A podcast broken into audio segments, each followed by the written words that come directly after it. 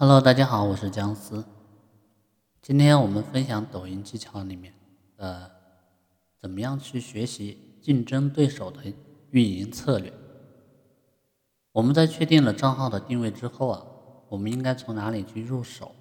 我们可以呢，先选择一些同类型的优质的账号作为学习的对象，未来他们也是我们竞争的对手。俗话说。知己知彼，百战不殆，不是吗？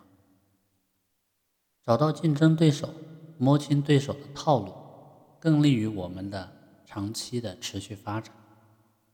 第一个，找到同类型账号的三个方向。我们可以从以下三个方向快速去找到同类型的账号，它们分别是视频、用户和话题。在学习这三个方法之前呢，我们先做一个准备，找到至少五个和自己定位相符的关键词。举个例子吧，嗯，我们要做一个关于生活小技巧的账号，来分享生活中不常见但非常有用的小妙招。这些内容的关键词有生活、日常、妙招、窍门、家用、手工 DIY。等等，在设置关键词的时候，我们要让用户看一眼关键词就知道这个账号与什么内容相关。接下来我们开始，第一个方向视频。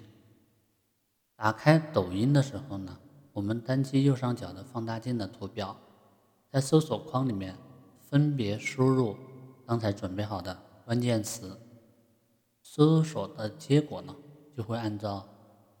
综合视频、用户、音乐、话题、地点六个类别去做显示。比如说呢，我们搜索妙招的时候，搜索的结果呢就会默认显示综合类。单击视频呢，我们就能看到所有关于妙招的视频了。搜索结果呢都和生活小妙招呢相关。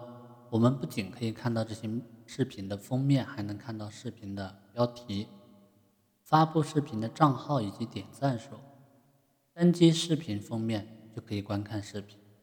在视频的观看页中呢，单击左下角的账号名或者账号头像，都可以进入账号的主页。这样呢，我们就找到了同一个类型的账号。第二个方向，用户，我们还是搜索“妙招”这个关键词。选择用户类，名字中呢包含妙招的所有账号，每个账号的粉丝数和简介就会显示在页面上。粉丝数越多的账号，当然越有竞争力。这个呢也说明这个账号的内容它是足够优质的。同时，我们也能通过简介了解这个账号的定位。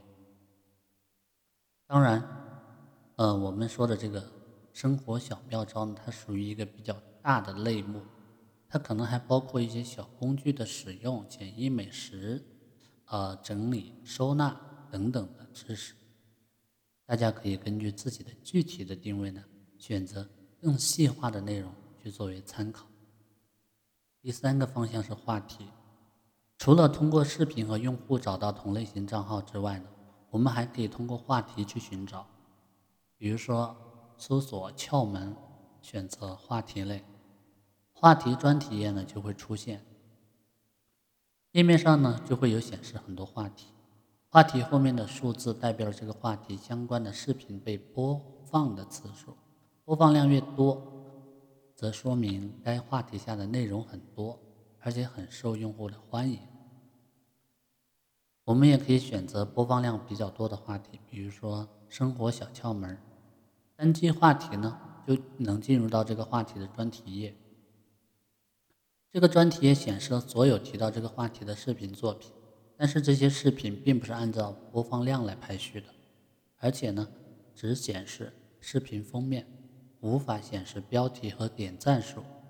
这时我们需要花更多的时间去单击查看，最终才能选出同类型的账号。第二个呢，怎么样是从？五个维度去学习竞争对手的运营策略。刚开始玩抖音的时候，我们找到一到两个竞争对手就足够了。锁定竞争对手以后呢，我们要学习如何通过五个维度全方位的学习竞争对手的运营策略。这五个维度分别是内容、方向、时间、选题和粉丝的反馈。第一个维度内容，竞品账号在内容上面和我们的差别不大，所以呢，我们就要着重去考虑如何打造差异化的优势。我们可以从两个角度出发，内容形式呢更优化，比如说抖音上最常见的展现形式是视频加字幕加热门歌曲，那么我们如何在这个基础上去进行进一步的优化？突出这个差异化的优势呢，有两个方式可以参考的。第一个是真人配音，将内容配合语音呈现，配上字幕，用户的体验感呢会更好，也会更容易记住视频中的内容。第二个是真人出镜，我们前面提到过，真人出镜对于账号人设的打造是很有帮助的。比如说某账号的人设呢是三十多岁的家庭主妇，其主演语言呢。简练清晰，动作大方得体，真人出镜配合生活小技巧的内容输出，整体的和谐度呢就会很高。第二呢是挖掘竞争对手没有做的内容，找到突破口。我们要想打造差异化的优势，就得挖掘竞争对手没有做过的内容。这些内容对用户来说可能更有价值，这要求我们在。自己的内容领域里面要有非常丰富的经验了，能够找到别人会轻易发现的内容。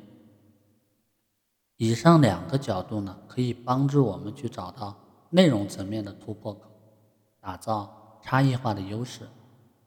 第二个维度呢是方向，这里说的方向啊，指的是整个领域的一个延伸方向，可以分为宽泛的方向和垂直的方向。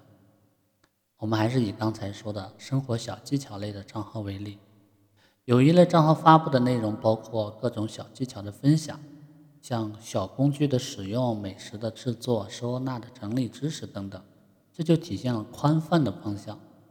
另一类账号呢，只分享各种收纳整理的知识和方法，这就体现了垂直的方向。那么在这两种方向中，采用哪种比较好呢？其实。这两种都是各有利弊。采用宽泛的方向的好处呢，在于话题点比较多，运营者呢不用担心内容会枯竭。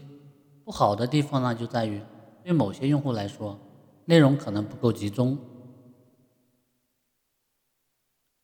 比如用户只对整理收纳感兴趣，其他内容对他来说其实没什么价值，因此呢。他需要从所有的视频中去筛选整理收纳的相关视频，这既会增加用户的操作成本，也会让用户的体验呢更差。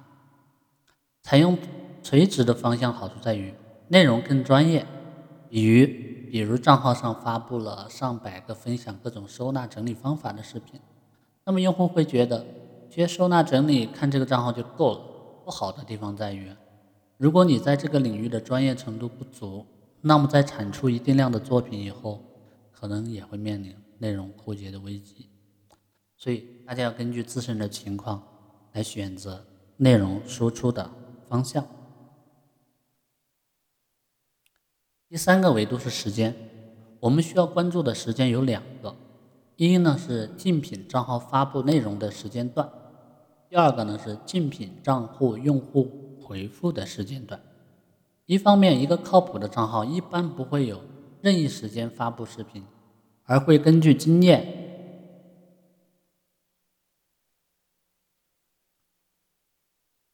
选择一个时间段来发布视频。大部分用户刷抖音的时间呢，集中在饭后或者是在睡前，所以这两个时间段用户活跃度最高，平台流量呢也是最大的。抖音运营者应该选择流量高峰期。所以我们可以观察竞品账号的发布时间，在两天内发布的视频都附带有具体的发布时间，这可以作为我们的参考。另一方面，我们同样可以看到视频发布两天内用户评论视频的具体时间。通过观察，我们不难发现，在某个时间段，目标用户呢会特别活跃，而这个呢也会成为我们发布时间的一个参考。第四个维度呢是选题，选题呢指的是话题的选择。我们通过话题可以找到竞争对手，反过来我们也可以观察竞争对手最喜欢参与的话题，从中呢去找到选题。我们可以观察竞品账号的视频列表，找到标题中带有井字号的话题，单击每个话题，可以看到话题对应的播放量，播放量高的话题。